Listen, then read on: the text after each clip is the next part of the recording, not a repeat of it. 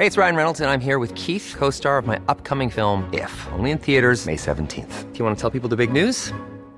All right, I'll do it. Sign up now and you'll get unlimited for $15 a month in six months of Paramount Plus Essential Plan on us. Mintmobile.com slash switch. Upfront payment of $45 equivalent to $15 per month. Unlimited over 40 gigabytes per month. Face lower speeds. Videos at 480p. Active Mint customers by 531.24 get six months of Paramount Plus Essential Plan. Auto renews after six months. Offer ends May 31st, 2024. Separate Paramount Plus registration required. Terms and conditions apply if rated PG. Hiring for your small business? If you're not looking for professionals on LinkedIn, you're looking in the wrong place. That's like looking for your car keys in a fish tank. LinkedIn helps you hire professionals you can't find anywhere else, even those who aren't actively searching for a new job but might be open to the perfect role. In a given month, over 70% of LinkedIn users don't even visit other leading job sites. So start looking in the right place. With LinkedIn, you can hire professionals like a professional. Post your free job on linkedin.com slash people today. Millions of people have lost weight with personalized plans from Noom. Like Evan, who can't stand salads and still lost 50 pounds. Salads generally for most people are the easy button, right? For me, that wasn't an option. I never really was a salad guy. That's just not who I am. But Noom worked for me. Get your personalized plan today at Noom.com. Real Noom user compensated to provide their story. In four weeks, the typical Noom user can expect to lose one to two pounds per week. Individual results may vary. Hello, bienvenidas y bienvenidos a Las Reinas Podcast. Yo soy Larisa y estoy muy contenta y emocionada de traerles historias de reinas reales y honorarias, famosas y no tan famosas. El día de hoy les estaré hablando de una reina honoraria que fue una mujer algo introvertida y carismática, un ícono de la moda su look clásico es sinónimo con la elegancia, fue una estrella de Hollywood, ganó muchos Óscares, Globos de Oro, Tonys, BAFTAs, entre tantos premios y aparte fue embajadora de UNICEF. Esta es la increíble historia de Audrey Hepburn. Ahora, antes de comenzar, ya saben, quiero hacer unas aclaraciones. La primera, no soy historiadora, solamente soy fan. La segunda, es probable que no vaya a pronunciar bien eh, algunos nombres de personas, ciudades, etc. Así que me disculpo de antemano. Así que espero que se preparen una bebida, siéntense y acompáñenme mientras les cuento sobre la vida de esta mujer. Comenzamos. Audrey Hepburn. Audrey, de hecho, nació eh, con el nombre Audrey Kathleen Ruston el 4 de mayo de 1929 en su casa, la que fue, bueno, todavía es, de hecho, número 48 Rue Cayenveld en la localidad de Ixelles, en Bruselas, Bélgica. Aunque ella nació en Bélgica, ella también tenía ciudadanía británica. Algo que me pareció muy interesante de la familia de Audrey es que por su lado maternal ella era descendiente de una familia de la aristocracia neerlandesa, los Van Himstra o von Himstra como diría Google. Su papá, Joseph Victor Henry Ruston, fue un banquero, y entre comillas, inglés, eh, y su mamá fue una mujer llamada Ella Van Himstra, quien era hija del barón Arnold van Himstra, quien en algún momento fue gobernador de la eh, Guayana neerlandesa.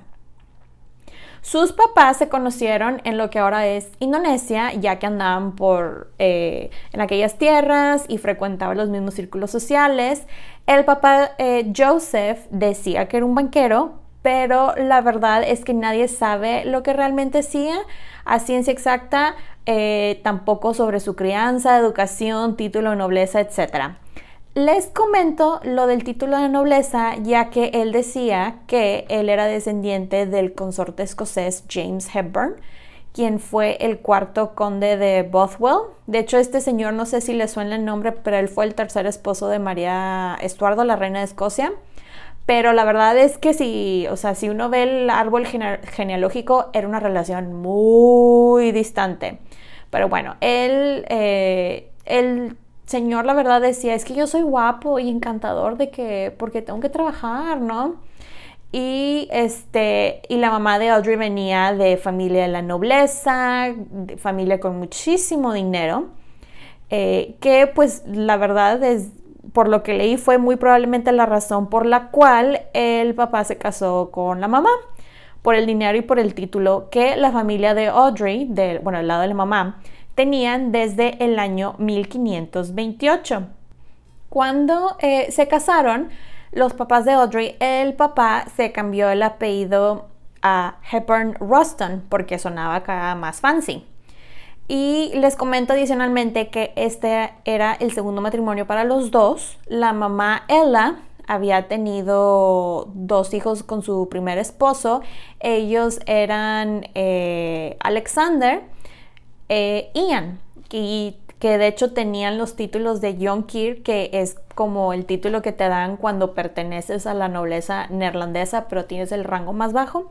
Bueno, ese era el título que tenían los hermanos de Audrey eh, por ser hijos de, de una baronesa, ¿verdad? Su familia, bueno, sus papás y los hermanos se fueron de Indonesia a Bélgica, que aquí es cuando nace Audrey, por el disque trabajo entre comillas del papá. Pero gracias a eso, eh, Audrey de chiquita le tocó moverse muchísimo entre Países Bajos, Bélgica, Francia y Reino Unido. Algo que me llamó mucho la atención es que los papás, la razón por la cual iban tanto a Inglaterra es porque les hicieron coco wash y se hicieron miembros de la Unión Británica de Fascistas, que creo que en inglés las siglas son BUF, BUF. Ellos hasta ayudaron a juntar dinero para este grupito de fascistas y cuánta cosa. La cosa es que esta gente eran super fans acá de Hitler y al parecer los papás de Audrey llegaron hasta conocerlo, cenar con él, tomarse fotos, cuánta cosa, según lo que relató Unity Mitford, que si no saben quién es ella, ella fue una super groupie de Hitler, la verdad. Pero bueno, continuando con la historia, cuando Audrey tenía 6 años, su papá fue de que bye y se fue. Al parecer, la razón por la cual el señor se, eh, se fue eh, fue porque se unió otro grupo de fascistas acá más hardcore y por eso dejó a su familia. Ya después ellos, o sea, los papás se divorciaron ya bien y Audrey la mandaron a un internado en Inglaterra, en Kent. Y pues pobre Audrey estaba bien traumada que ella dijo que esto la, le marcó, vaya, su vida y que Aparte esto la le causó muchísimo estrés y la, puso la hizo muy ansiosa y de por sí una niña como muy, muy tranquilita, esto le hizo muy, muy, muy introvertida. Al parecer, en este inter es cuando la mamá, me imagino que abrió los ojos o algo por el estilo y les dijo bye a sus amigos los fascistas slash nazis.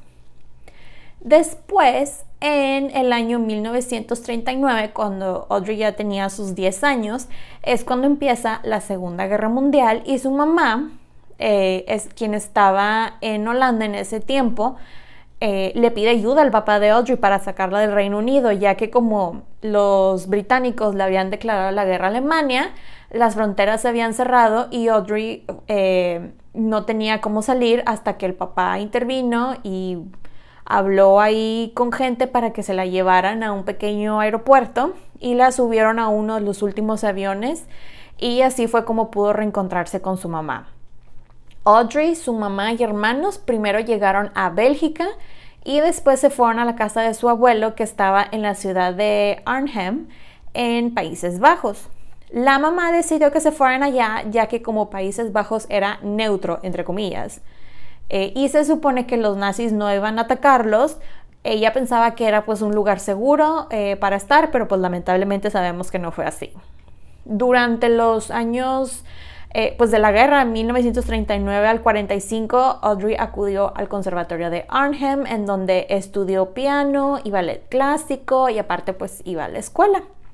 Ahora esta sección la vamos a llamar la Segunda Guerra Mundial. Lamentablemente esta guerra terminaría con su infancia y la marcaría para siempre. Primero, eh, Países Bajos, donde estaba ella, es atacado y bombardeado. Empiezan a llegar los soldados a donde, en la ciudad donde ella estaba y de hecho al parecer estaba tan crítica la cosa que ni siquiera podían estar asomándose por la ventana porque les disparaban se tuvieron que mover de casa ya que los alemanes le confiscaron casi todas las propiedades al abuelo.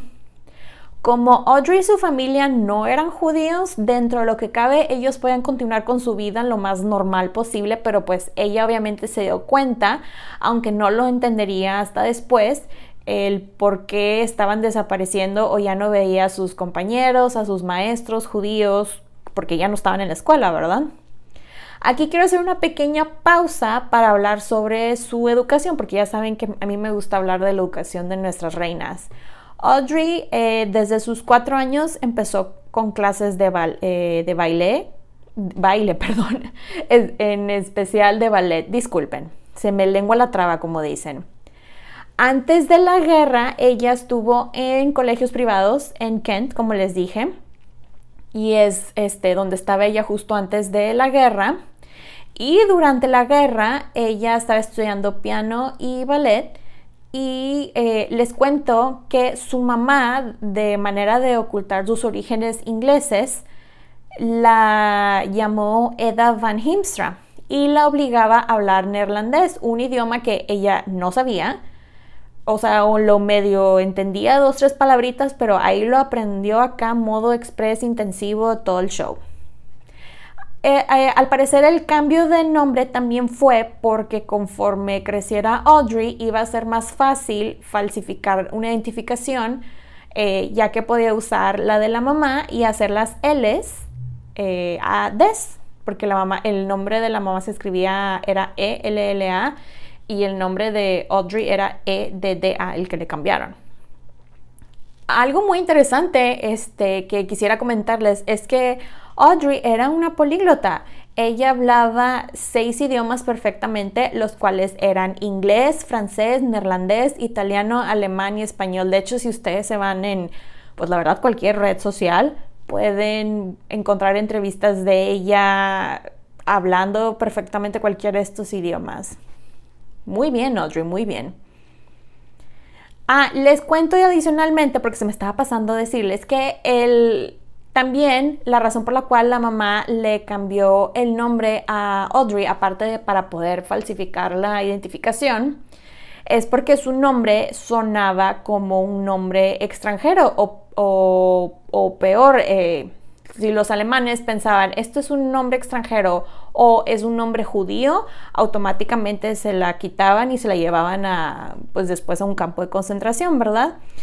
Eh, o se la llevaban a trabajar eh, a diferentes ciudades en Alemania o igual hasta mataban a los niños por espías, no es broma. Pero bueno, continuando con su historia, llega el año 1942 y aquí es cuando los nazis empiezan a sacar a los judíos de las ciudades y llevárselos a los campos de concentración. De hecho, les cuento que en este tiempo es este, que Anne Frank, la famosa Anne Frank y su familia se esconden. Paréntesis cultural, Anne Frank y Audrey eran de la misma edad, ya que nacieron el mismo año, pasaron por las mismas cosas y no vivían tan lejos la una de la otra.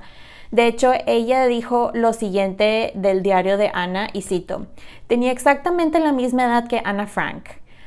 Eh, ambas teníamos 10 años cuando empezó la guerra y 15 cuando acabó. Un amigo me dio el libro de Ana en neerlandés en 1947. Lo leí y me destruyó. El libro tiene ese efecto sobre muchos lectores, pero yo no lo veía así. No solo como páginas impresas, era mi vida. No sabía lo que iba a leer. No he vuelto a ser la misma. Me afectó profundamente.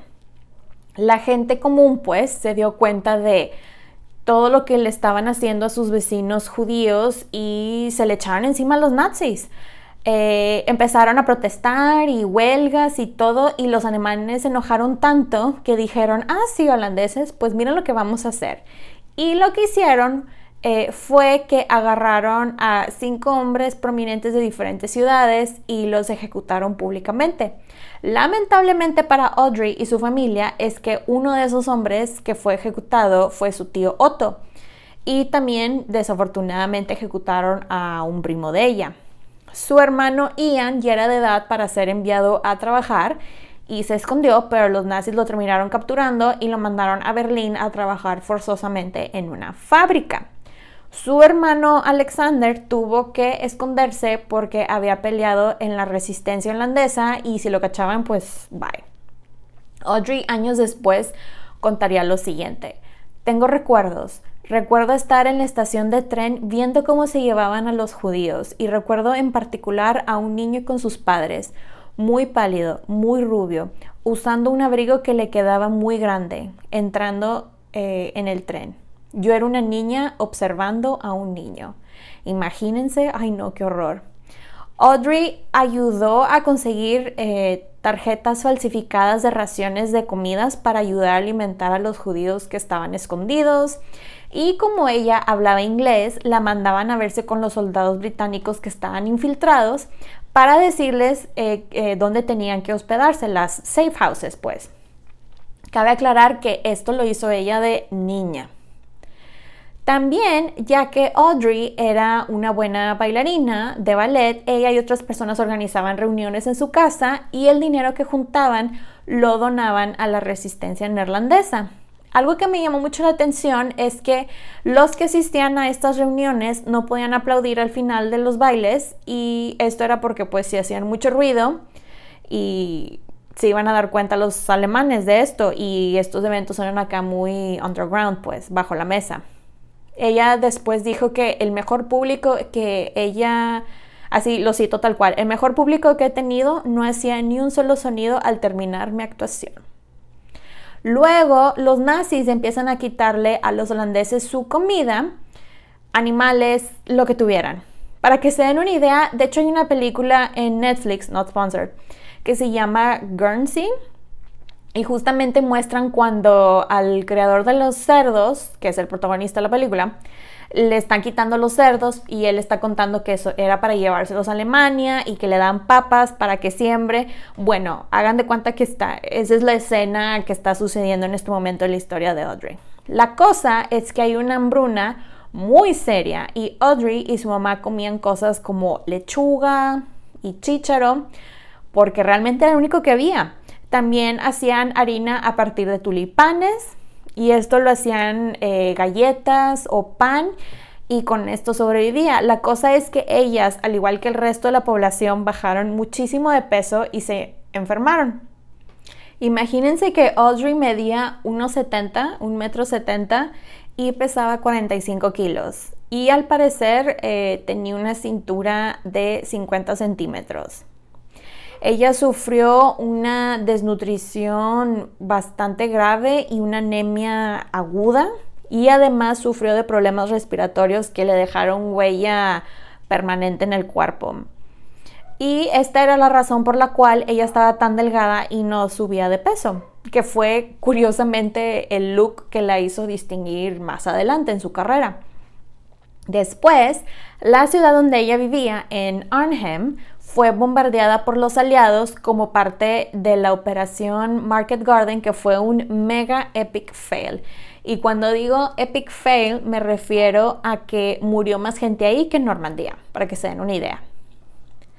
Tuvieron que irse a una de las casas que le quedaba al abuelo, que al parecer esta casa estaba en el campo. Audrey, como ya tenía más de 12 años, ya podía ser tomada por los nazis y enviada a trabajar forzosamente en algo. Y la cosa es que la atraparon, pero ella logró escapar.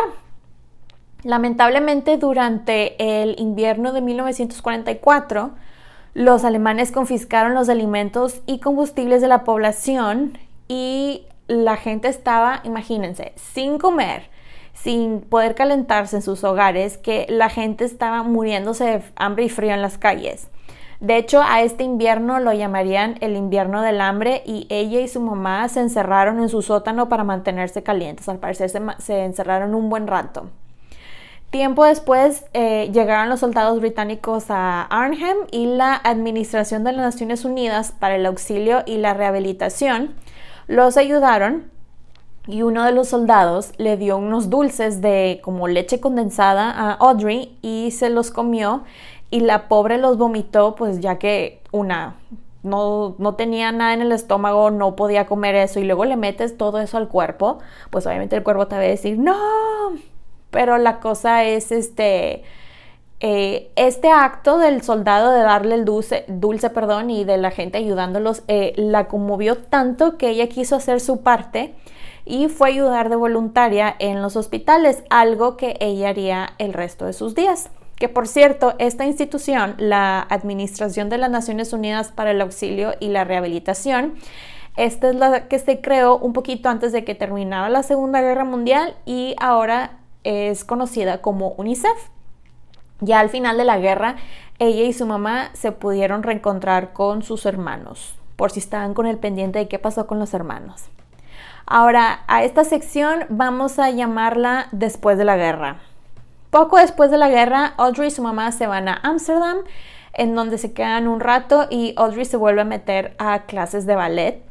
Después, a sus 18 años, Audrey tiene su primer papel eh, en una película que sale como hermosa en una película holandesa que se llama Netherlands in Seven Lessons, que al parecer en español se llama Holandés en Siete Lecciones.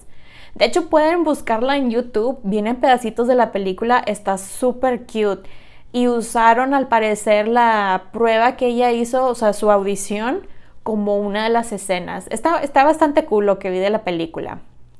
Ella y su mamá después se van a Inglaterra y aquí es cuando ella entra a, y empieza a estudiar, perdón, eh, danza y arte dramático en la escuela eh, Marie Rambart School.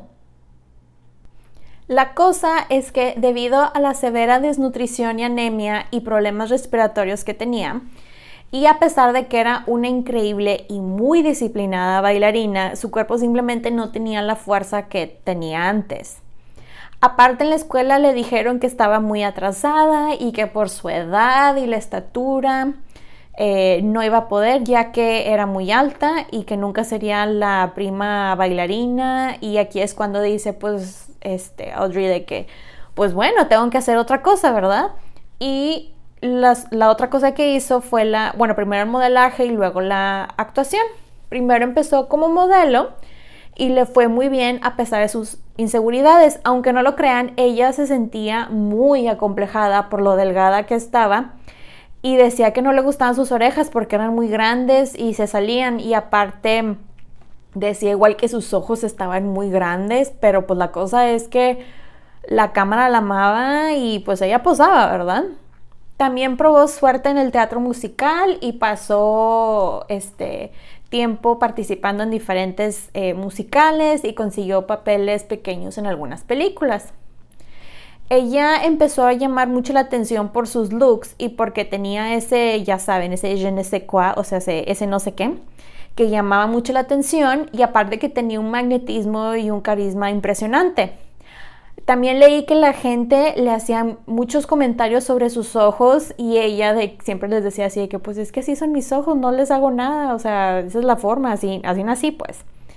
Ahora aquí vamos a hacer una breve pausa para hablar del amor. Adivinen de qué es hora en esta historia. Pues adivinaron que es la hora del amor, le atinaron, aparte les dije, ya que en este punto de su vida Audrey se nos enamora. ¿Y quién es el afortunado? Se estarán preguntando. Pues él era un hombre llamado James Hanson, un rico heredero británico que este, así se vieron y se super enamoraron y hasta se comprometieron acá a modo express.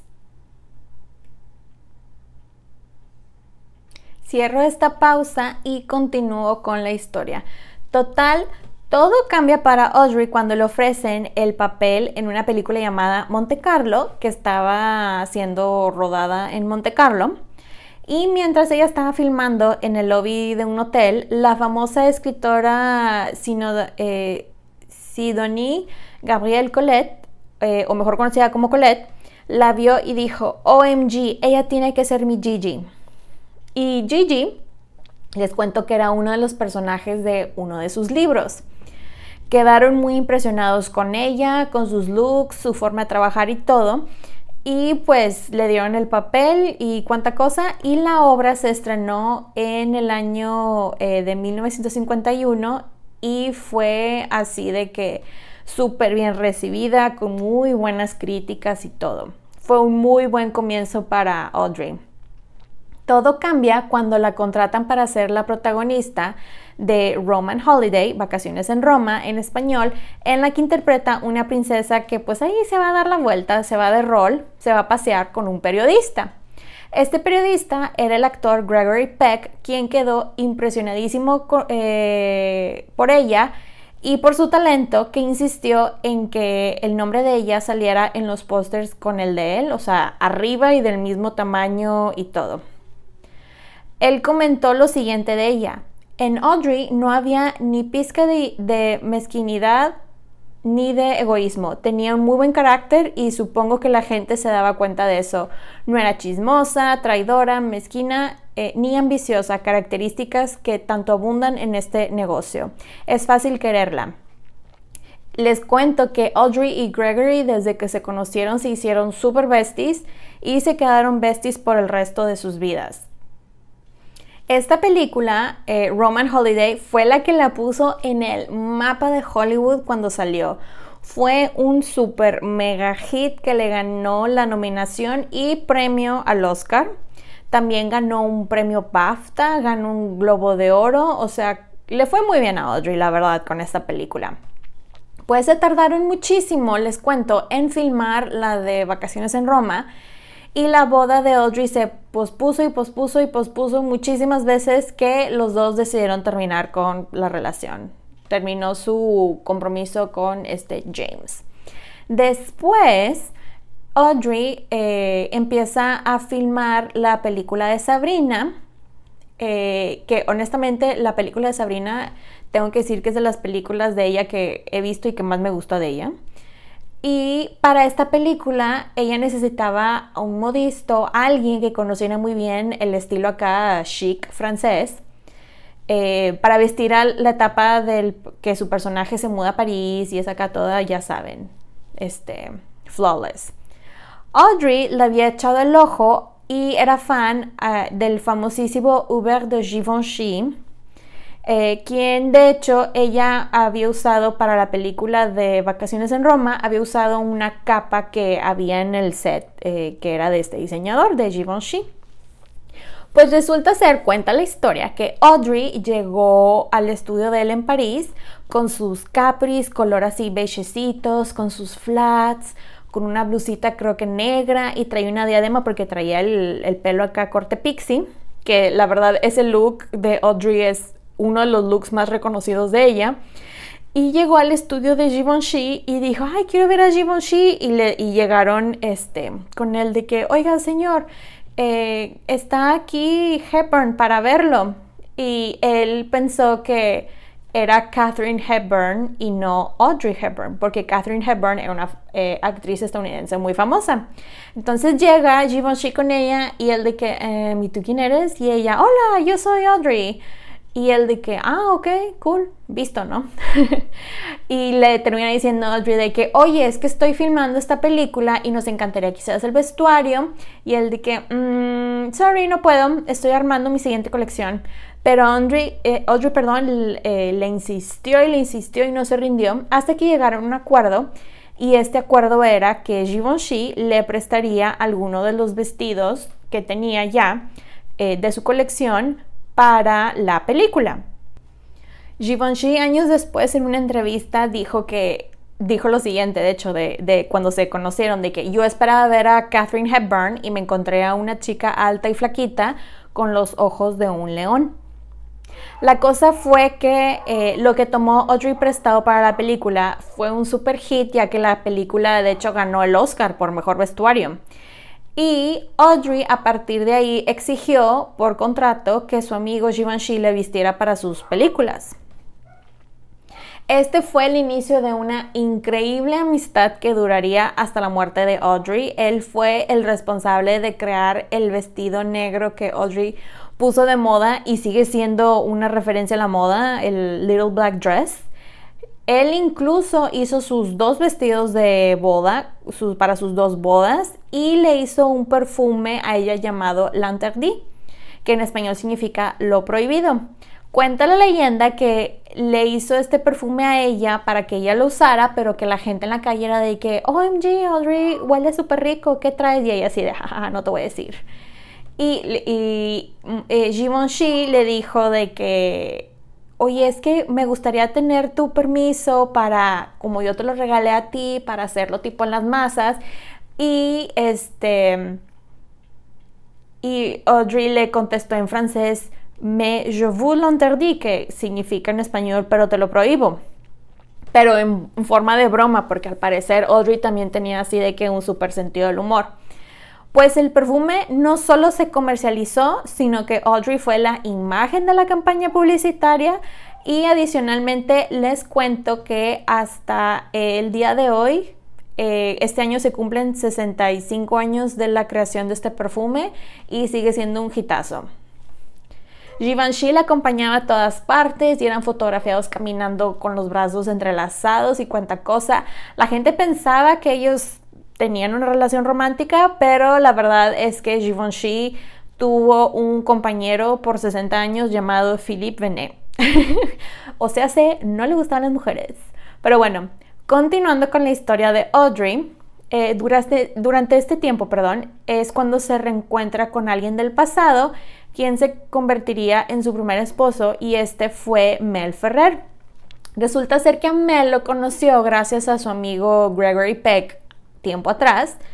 Y al parecer cuando Mel y Audrey se conocieron, ellos así, o sea, de que hubo una super atracción y cuánta cosa, pero había un pequeño detalle y por pequeño detalle realmente es un gran detalle porque él estaba casado. De hecho, él se casó con la que había sido su esposa, se divorció, se volvió a casar y luego como que ahí empezaron las cosas acá con Audrey que dijo, mm, bueno, bye y ya se divorció para casarse con Audrey.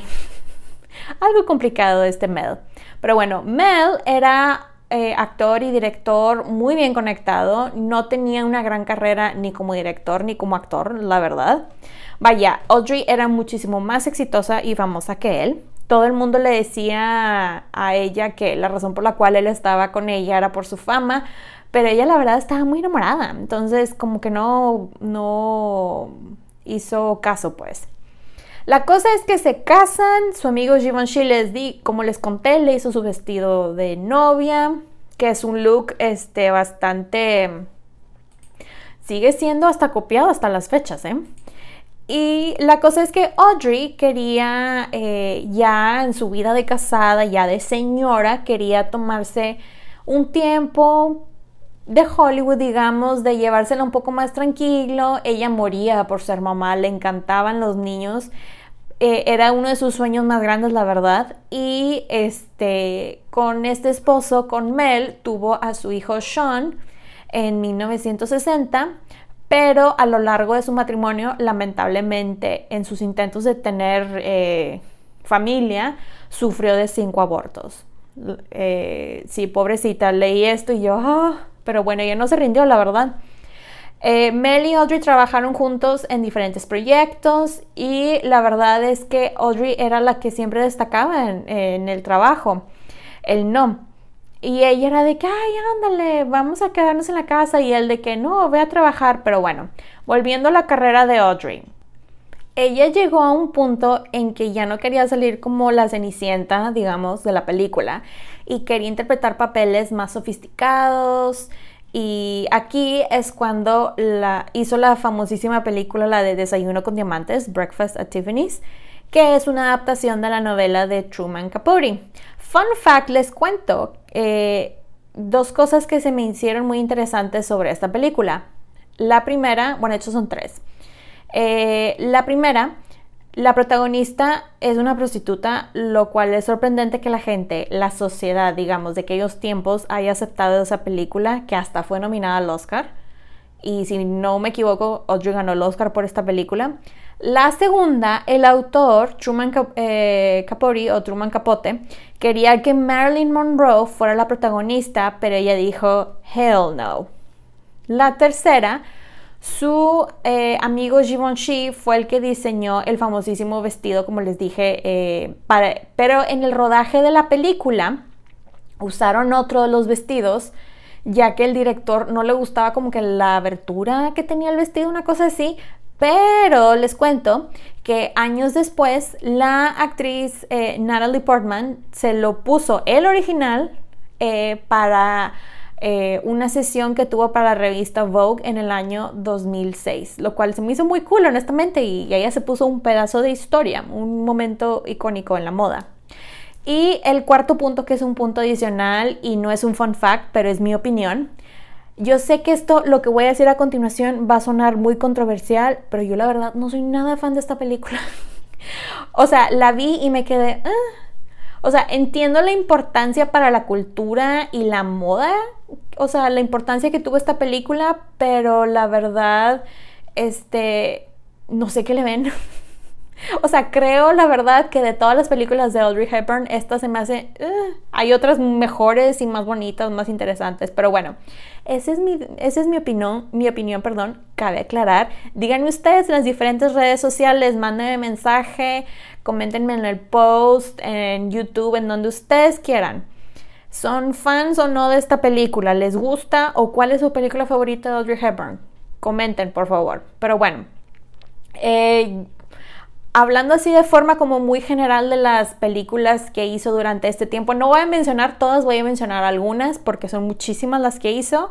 Eh, también participó en la, película de Charadas con Cary Grant, esa también está muy cool. No sé si la han visto, la pueden ver en YouTube de hecho, eh, está, está de forma gratuita. Hizo Funny Face con Fred Astaire, eh, hizo Encuentro en París con William Holden, también con Peter O'Toole hizo una película llamada Cómo robar un millón. Eh, con el famosísimo Sean Connery hizo la película de Robin y Marianne. Eh, como les digo, esta es de forma así muy general de las películas que, que participó, de las más famositas. El papel que causó escándalo para Audrey fue el que hizo como Elisa Doolittle en la película musical de My Fair Lady, ya que es, esta película le hicieron, eh, fue una adaptación de una obra de Broadway y la que hacía el papel principal era Julie Andrews, pero pusieron al protagonista que salía con Julie Andrews en la película, pero no contrataron a Julie Andrews. Y para rematar, las partes que Audrey había cantado para la película las quitaron sin avisarle a Audrey y pusieron a una cantante a cantar sobre lo que Audrey cantó. Entonces fue así de que un súper escándalo. Pero digamos que eh, Julie Andrews tuvo su venganza, por decir, decirlo de esa manera, ya que ese año ella se llevó el Oscar por la película de Mary Poppins. Entonces, digo, quién sabe, las cosas tenían que ser de esa manera, ¿verdad? También eh, Audrey participó en la película de Guerra y Paz, del libro de León Tolstoy, hizo una, bueno, hizo varias películas eh, con su esposo también que se llama Mansiones Verdes. Después hizo una película llamada Historia de una monja, que estaba, eh, está basada esta película en hechos reales, es sobre la vida de una ex monja y enfermera belga llamada Marie-Louise Abes, quien trabajó en el Congo. De hecho, Audrey para este papel así de que se supermetió en el papel, aprendió lo básico para ser enfermera, se fue a un convento para ver cómo vivían las monjas y la verdad fue, este fue uno de los trabajos que más la eh, enorgulleció y después fue nominada al Oscar y ganó el premio por mejor actriz por esta película. Ya les cuento eh, como nota adicional que para esas alturas de su vida, Audrey se reencontró con su papá gracias a que su esposo lo rastreó vía la Cruz Roja.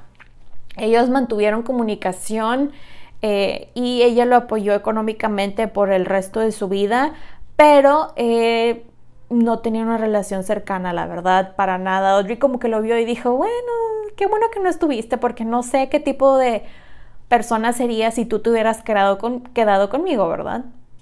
Volviendo a la vida personal de Audrey, a los 13 años, eh, ella y su esposo Mel Ferrer se divorciaron. Al parecer fue eh, una separación bastante friendly, muy cordial y no se volvieron a ver hasta creo que la boda del hijo y ya para cuando Audrey murió. Al año siguiente de su divorcio, ella conoce al psiquiatra italiano Andrea Dotti y se casan este, en enero de 1969. Fun fact de este esposo de Andrea Dotti es que él era hijo de condes, así que ella se convierte en condesa por un breve momento. Con él ya sí se toma un break un poco más en serio de la actuada. Aquí es cuando tiene a su segundo hijo, a Luca Andrea, en febrero, febrero perdón, de 1970. Eh, lamentablemente este matrimonio duró muy poquito ya que eso de la fidelidad no se le daba a su esposo y se terminan divorciando en 1976. Audrey regresa a la actuación después de su divorcio, pero la cosa ya estaba más difícil para ella, ya que pues ya estaba más grande y pues por la edad no la querían de protagonista. Eh, y digo, una de esas, y, pero les cuento que una de esas que andaba en un set fue cuando conoció a, a su último amor, el actor holandés Robert Volders, quien después, o sea, ella dijo de que este era el amor de mi vida, así dijo. Eh, en una entrevista dijo, él me hizo vivir de nuevo, darme cuenta de que no todo se había terminado para mí. Este, de hecho, hasta las amistades de ella, por lo que leí, era de que, Audrey, nunca te hemos visto tan feliz y tan contenta, enamorada. Y ella de que sí, ¿verdad? Y algo que hay que decir en favor de este Robert es que al parecer este fue la relación más sana que tuvo Audrey, la verdad. Los otros esposos como que habían sido tóxicos y esta era la relación sana, vaya los siempre habían como que querido controlarla a ella, dinero, carrera, y este era así como que bien tranquilo, este, este señor. Aquí, durante este tiempo de la vida de Audrey, es cuando UNICEF se acerca a ella y le preguntan que si quería ser embajadora y pues hacer conciencia sobre la situación de niños pobres en diferentes partes del mundo y con eso ayudar a juntar dinero y hacer un cambio, impacto. Y ella dijo, claro, anótenme. Y aquí vamos a entrar a la sección llamada Su labor humanitaria. En 1988 fue nombrada ya formalmente como embajadora de UNICEF. Su eh, labor eh, humanitaria para los niños pobres, ella viajó a Etiopía a visitar orfanatos, a conocer cómo estaban este, viviendo, problemas que tenían, etcétera, y como les digo, hacer conciencia, en especial hacer conciencia con gente con dinero para que donaran y pues causar cambios, ¿no? Y encontrar soluciones. Esto era algo que a ella le apasionaba muchísimo. En ese inter de sus viajes eh, y trabajó con UNICEF, ella rodó su última película que fue con Steven Spielberg en 1989. Es una película que se llama Always, que es siempre en español y curiosamente interpreta a un ángel de la guarda. También, de hecho, grabó un audiolibro de cuentos llamado Audrey Hepburn's Enchanted Tales, que en español es Cuentos Encantados por Audrey Hepburn. Lo pueden, de hecho, comprar todavía. Está creo que en Audible, lo pueden encontrar en Amazon, algo así. Hice una búsqueda, búsqueda rápida por el internet y me salió eso. Digo, no lo compré, pero escuché un pedacito en YouTube. Y está súper cute, la verdad. Algo que no les había dicho, pero me, llamó muchísimo la atención, es que ella genuinamente nunca se creyó una celebridad, o sea, nunca se creyó famosa. Ella hasta llegó a decir en entrevistas que siempre se sorprendía cuando la gente la reconocía en la calle. Era así de que, ah, sí, o sea, sí soy yo, pero ¿cómo sabes? Era muy humilde en ese sentido ella, como que nunca le entró el 20 de que era una super sensación de Hollywood.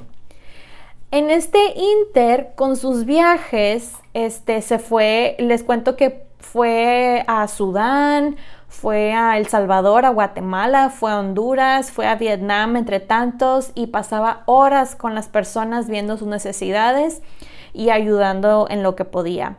Después viajó a Somalia, un lugar que le causó muchísimo eh, impacto por todo lo que vio. A pesar de todo lo que había visto en, sus otros viajes, este lugar fue, o sea, creo que hay una entrevista que ella dijo que era lo que ella pensaba que se veía el apocalipsis. Así, le impactó muchísimo. Pero eh, se tuvo que regresar a su casa porque se sentía malita. Y resulta ser que cuando fue a consultar con su doctor, le dijo, es que me duele mucho el estómago y la revisan y aquí es cuando se dan cuenta eh, que eh, tenía cáncer terminal en el colon, lamentablemente. Ella se sometió a varias operaciones, pero al final le dijeron que no podían hacer nada por ella. La pobre estaba así súper drogadísima eh, con la morfina que tenía por el dolor y eh, se estaba desvaneciendo muy rápido, la verdad, y su deseo era regresarse a su casa en Suiza y morir ahí. Ese era su deseo.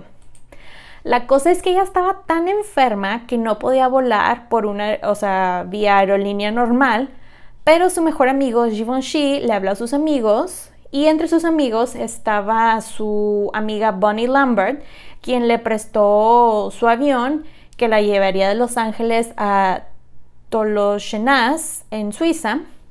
Y de hecho Givenchy, eh, como la quería mucho, fue un paso más allá y le llenó el avión de flores como su último regalo a ella. Audrey logró pasar la Navidad con su familia y amigos más cercanos y repartió sus bienes entre ellos. Algo muy cool que le pasó a Audrey en, literal los últimos días de su vida es que el presidente de los Estados Unidos, en aquel entonces Bush, eh, le dio la Presidential Medal of Freedom, que es la medalla presidencial de la libertad, lo cual me da mucho gusto que la gente reciba homenajes en vida por sus logros y o contribuciones. De hecho, Voy a ver eh, por qué red social les pongo el video. Igual lo pueden buscar. Está, está muy bonito, pero eh, la medalla en sí se la fueron a dejar a... El embajador se la llevó a, a su casa en Suiza y le leyó una carta y todo. Ella falleció el 24 de enero de 1993 en su casa como ella quería. Sus dos hijos, Sean y Luca, junto a su novio y sus dos exmaridos, este, fueron los únicos presentes en su funeral, les cuento.